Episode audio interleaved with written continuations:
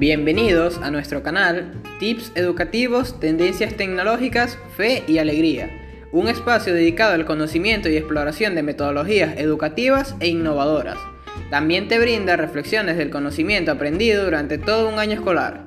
Quien les habla, Rubén Alsolar, estudiante cuarto año de Comercio y Servicios Administrativos, mención Informática, de la Unidad Educativa Padre Luis Antonio Hermieres, Fe y Alegría.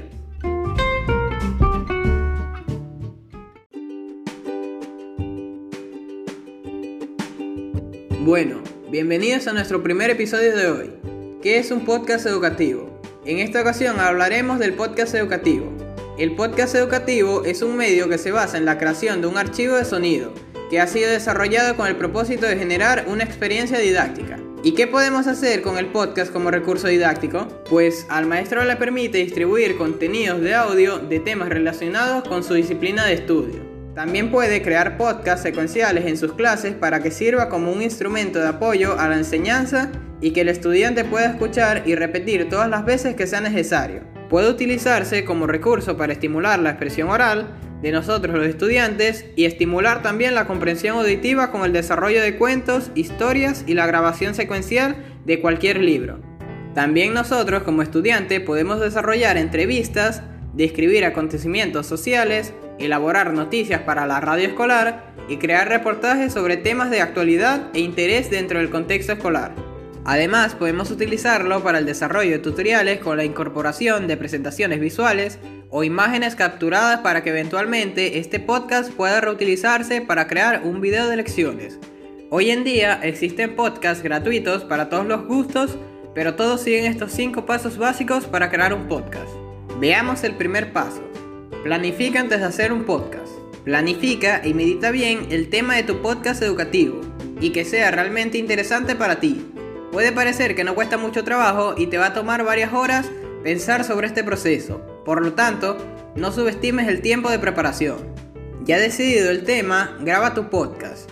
Haz los temas más cortos para iniciar. Te recomiendo que sea de 1 a 3 minutos. Prepara un guion de lo que vas a hablar y léelo varias veces para que te familiarices bien con el tema. Recuerda que le hablas a una gran audiencia que te escucha. Utiliza un tono suave, pausado y usa un lenguaje adecuado, pero que sea respetuoso, aunque te parezca raro. Trata de establecer un diálogo que cuando la audiencia te escuche pueda decir, caramba, ahora lo comprendo mejor. Tercer paso es editar. Para ello es conveniente que desde el principio te familiarices con un software de edición de sonido. El que yo utilizo es Audacity. Con este software, que es gratuito, podrás grabar y editar tu podcast. Este software te permite trabajar en varias plataformas, ya sea de propietario o libres. También puedes grabar los archivos de sonido con tu propia computadora o con tu teléfono celular. En el caso de la computadora, puedes usar el micrófono integrado que trae la computadora. Este realmente sería fantástico porque no cuesta nada un micrófono sencillo que no salga tan costoso. Unos auriculares también te pueden servir para empezar. Cuarto paso, subir el archivo a tu hosting. Es importante que selecciones el espacio donde pondrás el MP3 final. Al día de hoy contamos con diferentes plataformas que ofrecen este servicio, y aunque algunas tienen restricciones, otras ofrecen planes gratuitos como lo son iBox y SoundCloud. Es bien sencilla su utilización. Lo único necesario es registrarse y comenzar a subir los archivos. Una vez subidos en el sistema, este genera un enlace que es el que se comparte con los usuarios y tus contactos. Puede que ya tengas una página web, un blog, un curso en línea o tu fanpage de Facebook para integrar tus podcasts. No importa el espacio que hayas seleccionado para comunicarte con tus amigos, compañeros y contactos.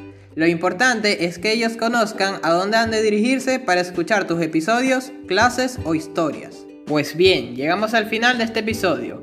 No podemos dejar sin mencionar unas palabras reflexivas sobre lo estudiado.